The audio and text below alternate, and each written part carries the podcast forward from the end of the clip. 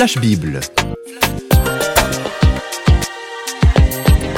Le monde de la Bible sous le feu des projecteurs avec Jacques-Daniel Rochat.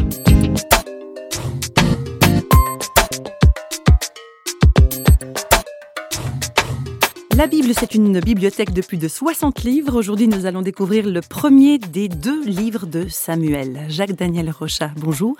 Bonjour. Qu'est-ce qui nous attend aujourd'hui avec ces livres? Alors, les, livres de Samuel font partie des nombreux écrits qui parlent d'histoire. Et ça, c'est intéressant parce que contrairement à une idée reçue, la Bible n'est pas un recueil de sentences religieuses, de règles, etc. Mais la plupart de ces écrits racontent la vie des hommes leurs aventures, leurs malheurs, leur bonheur. Cette place de l'homme aussi importante dans la Bible, c'est déjà un signe de l'amour de Dieu. Dieu s'intéresse aux hommes. Et aux femmes. Et aux femmes, oui, c'est vrai. Bien évidemment. À quelle époque ils ont été écrits, ces livres? Alors, euh, avec le premier livre de Samuel, nous sommes plus de 1000 ans avant Jésus-Christ. À cette époque, le peuple des Hébreux est installé depuis plus de 200 ans dans son pays, alors que toutes les nations sont dirigées par des rois, en Israël, c'est tout à fait différent.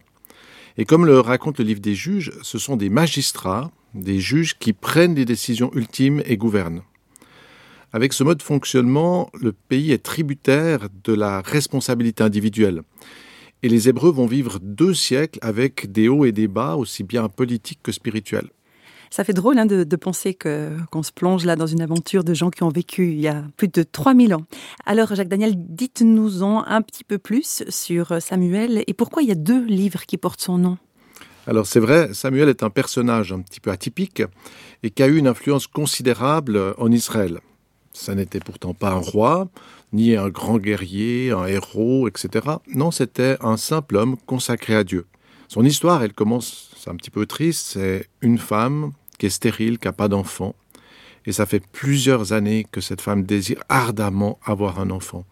Elle pleure, elle jeûne, elle implore, elle se rend euh, dans le lieu de culte et elle va s'engager publiquement dans sa prière en disant à Dieu que si Dieu lui donne un enfant, elle va le consacrer à Dieu. Dieu l'exauce, quelque temps plus tard, exactement une année plus tard, elle vient, et cet enfant qui va naître, c'est Samuel. Et c'est assez impressionnant parce que cette femme, c'est son fils unique à ce moment-là, euh, toute son affection pour son enfant, mais elle respecte son engagement vers Dieu et elle l'apporte au prêtre pour qu'il devienne un serviteur de Dieu. Oui, c'est un, un, peu curieux comme décision, mais bon, elle a été fidèle à son engagement. Donc Samuel, il est, il est très jeune, il est, c'est un, gamin, quoi, quand il commence euh, dans le service de Dieu. Oui, alors effectivement, ça va être le, petit enfant, euh, donc elle va le nourrir, mais dès qu'elle a fini de l'allaiter, elle l'amène, et puis cet enfant va grandir dans ce cadre particulier, qui n'était pas, c'était pas un monastère, puisqu'il y avait beaucoup de gens aussi qui venaient, mais c'est vrai qu'il va vivre euh, entouré de ces aspects religieux et spirituels. Samuel est à Silo, c'est un peu à cette époque le cœur spirituel du pays, mais les prêtres ne sont plus tout à fait euh, très, euh, très sérieux, ils ne suivent plus vraiment Dieu et tout est en train un peu de partir à la dérive. Dans le chapitre 3, le jeune Samuel va vivre une expérience intense. Il entend distinctement Dieu lui parler et il reçoit des paroles divines. À partir de ce jour-là, euh, Samuel va commencer à donner des paroles inspirées. Il est rempli de sagesse, il annonce des événements futurs. Donc, euh, on peut imaginer, vous avez ces prêtres qui sont là, qui sont un peu corrompus, etc. On voit un peu cette ambiance avec les habitudes religieuses et tout. Vous avez un petit enfant qui est là, qui grandit, un petit adolescent peut-être, et tout à coup, un jour, euh, il vient, il a reçu quelque chose de la part de Dieu. Eh bien, Samuel va commencer à prendre de l'ascendant et, et tous ceux qui sont là doivent reconnaître que, effectivement, c'est bien Dieu qui parle au travers de cet homme. Samuel, ça devient un petit peu le nouveau prophète à la mode? Oui, oui et non, parce que c'est pas seulement une, mode, mais c'est un renouveau. C'est un homme qui va être bon et juste et qui est sensible à l'esprit de Dieu. Donc c'est une denrée rare à cette époque. On l'a vu, hein, les religieux sont plutôt en train de s'éloigner de la justice, etc. Et ce déclin spirituel, qui n'est pas simplement au niveau des, anciennes personnes impliquées sur le plan religieux, c'est aussi un déclin qui est dans le peuple, dans les familles, Et on se rend compte que ce déclin spirituel va aussi avoir pour conséquence qu'il y a comme un, une perte de puissance, de force de, la part du peuple, Les ennemis qui environnent Israël commencent à leur faire la guerre. Ils avancent. Au fil des batailles, c'est impressionnant, même l'arche de l'alliance, qui était un petit peu le, cœur, l'objet le plus fort du culte des Juifs, eh bien, il va être pris par les ennemis dans leur pays. Euh, vraiment, il y a des, choses très graves qui se passent. Et avec de telles difficultés, le peuple commence à en avoir un petit peu marre, puis c'est un petit peu comme on le voit aujourd'hui, quand il y a des problèmes, c'est forcément la faute aux dirigeants, c'est la faute aux autres, à ceux qui ont le pouvoir. Alors le peuple va dire, ben, c'est le système politique qui est mal conçu, si on a tous ces problèmes, c'est que la politique, ça va pas. Et le peuple vient vers Samuel et il lui demande de choisir un roi. Dans ce contexte, on pourrait dire que le peuple réclame un, un sauveur, quoi. Oui, c'est vrai, le peuple est dans la dérive morale et spirituelle, il a des problèmes de sécurité, et puis qu'est-ce qu'il demande? Ben, euh, Si on a un roi, ça va tout changer, et puis ça sera parfait. Alors c'est un grand bouleversement euh, pour les Hébreux, mais c'est aussi un bouleversement par rapport à la vision qui avait été donnée à ce peuple et ce que Dieu désirait pour ce peuple. Et on peut voir que au chapitre 8, euh, comment Dieu va réagir à cette demande d'avoir un roi. Alors voilà ce qui est dit. L'Éternel dit à Samuel, écoute la voix du peuple dans tout ce qu'il te dira, car ce n'est pas toi qu'il rejette, c'est moi qu'il rejette, afin que je ne règne plus sur eux.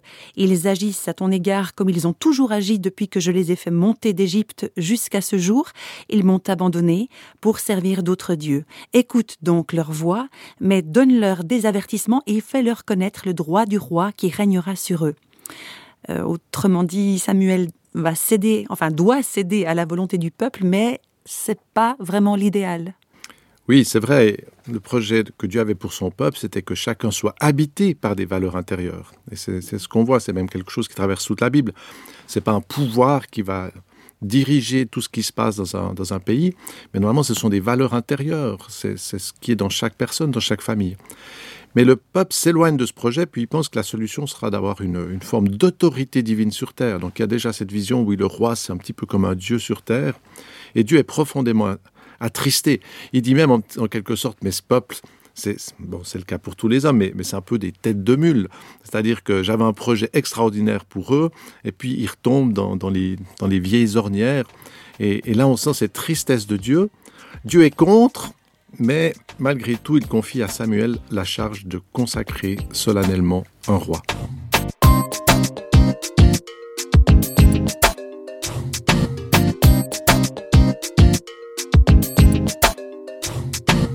Mais est-ce que c'est pas étrange quand même que Dieu soit contre ce projet, mais qu'il l'accepte quand même? Oui, ça c'est effectivement, je trouve c'est un peu des paradoxes. Puis Souvent, on imagine que Dieu est quelqu'un de rigide. Les gens le voient des fois comme un, vieillard, euh, presque aigri, immobile, etc. Et puis la Bible nous, montre euh, quelque chose de différent. C'est même intéressant. Dieu continue à nous suivre, même quand nous faisons de mauvais choix. Et c'est bien de se rappeler que suivre nos désirs, les gens disent oui, je veux faire ce que j'ai envie de faire, etc. Mais ça peut être la porte vers l'enfer, notre propre enfer.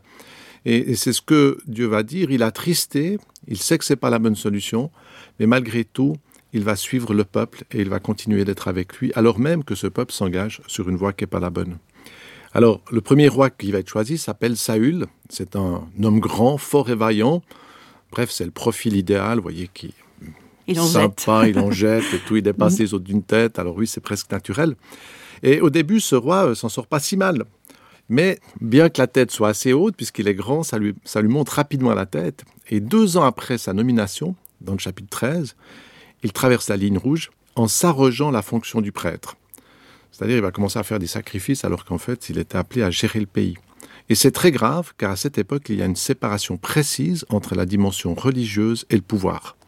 Donc, euh, dans les faits, elle n'est pas si récente que ça, la séparation entre le religieux et l'État. Hein. Ce principe de laïcité, il était déjà en vigueur en Israël euh, il y a 3000 ans, on le voit bien. Tout à fait. Lorsque le roi Saül casse ce principe, il va perdre sa légitimité envers Dieu. Ainsi, dans le chapitre 16, Dieu va demander à Samuel de choisir un nouveau roi. Alors qu'il est déjà en fonction. Hein. Alors mm. que l'autre est en fonction. Et Samuel, presque discrètement, va aller vers un jeune berger, David. Il prend de l'huile, il le répand sur sa tête et il le consacre roi.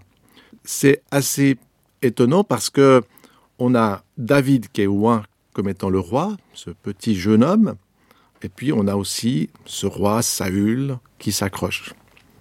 Bon, c'est ce qu'on voit souvent dans l'actualité. Hein. Il y a des, tyrans qui s'accrochent à leur pouvoir au détriment du, peuple et de la justice. Hein.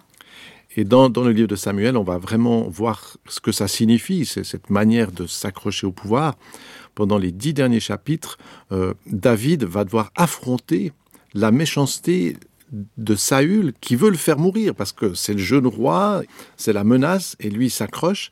Alors il va essayer de, le tuer, il y a toutes sortes d'aventures. David doit fuir, même parmi les ennemis d'Israël.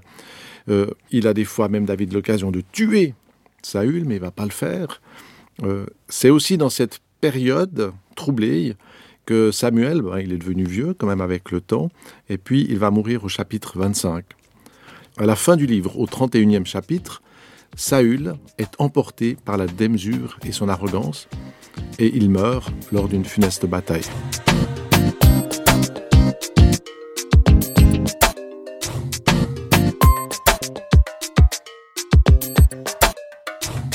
Passionnant d'être en compagnie de Samuel, de Saül et de David, mais on arrive au bout de notre émission aujourd'hui.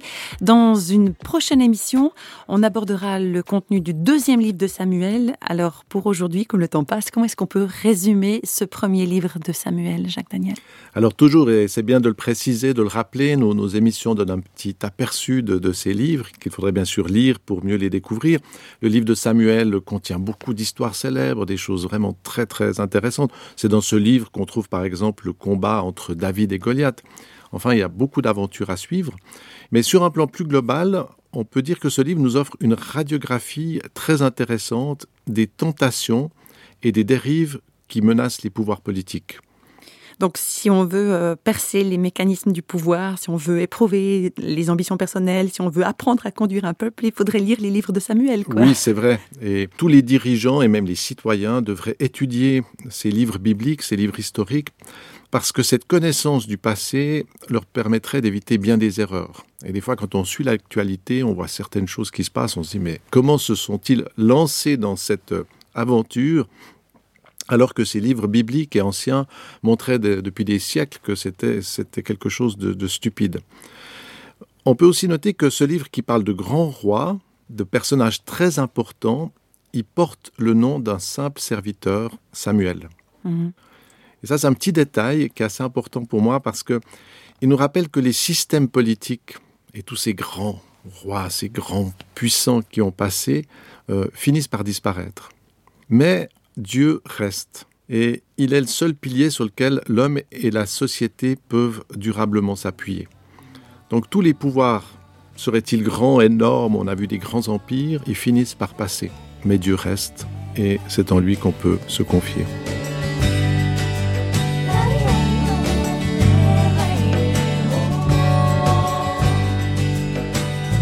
Tu es tout autre que celui qui ne prend garde à rien, à tout moindre humain, simple détail, sans rien qui vaille, négligeable et méprisable.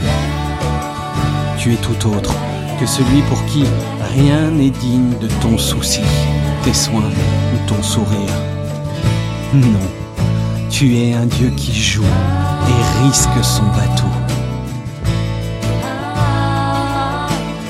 Tu es un Dieu qui nous aime, vaille que vaille tu n'existes point si ce n'est ce Dieu d'amour, invisible, non point absent, mais tout à tous amour.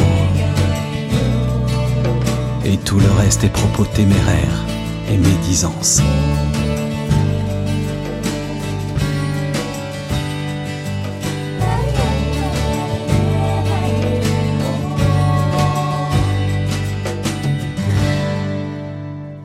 Dieu est amour, et c'est tout. Les feux des projecteurs de Flash Bible s'éteignent pour aujourd'hui. Flash Bible vous a été proposé par Radio Réveil en collaboration avec Jacques-Daniel Rochat. Si vous voulez nous contacter par courrier postal, vous écrivez à Radio Réveil, boîte postale numéro 1, 25 301 Pontarlier, CEDEX, France. Et vous pouvez également nous contacter au travers du site www.parole.ch et nous rejoindre sur Facebook. Au revoir et à bientôt.